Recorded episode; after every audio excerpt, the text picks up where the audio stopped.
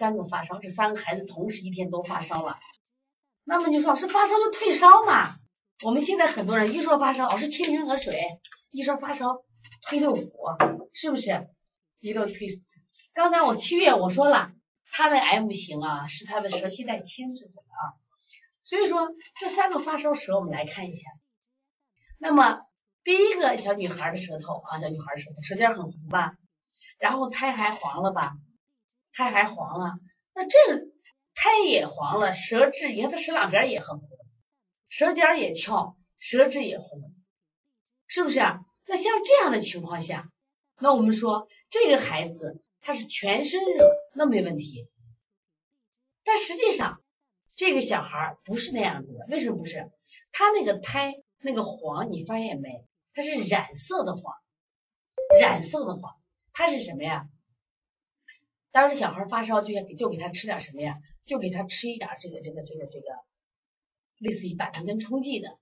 如果他是全身的红，是不是啊？那我们不用说了，那我们就给他做什么呀？清热。他不是，中下焦仍然是寒的，他是苔黄是染色。但是这个小孩呢，有心火旺，肝火旺，看见没？心火旺，肝火旺，但中下焦什么寒凉？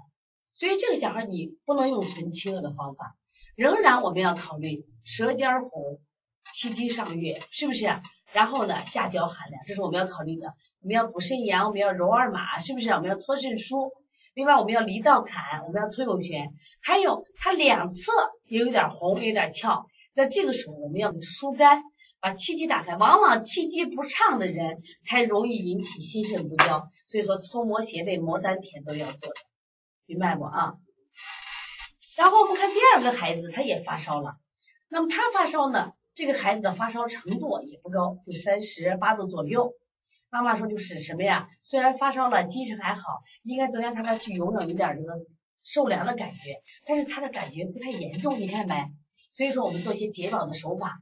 但是我们看第三个舌象，他也发烧了。他发烧的程度呢？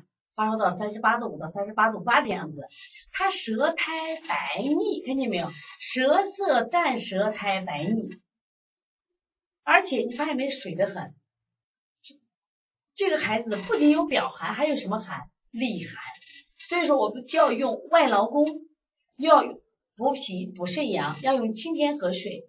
我们还有推三关，还用了外感四大手法，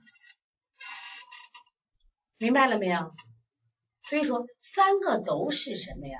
发烧，但是发烧的时候根据舌象的不同，我们来判断它的什么呀？症状调理思路也不一样。好吧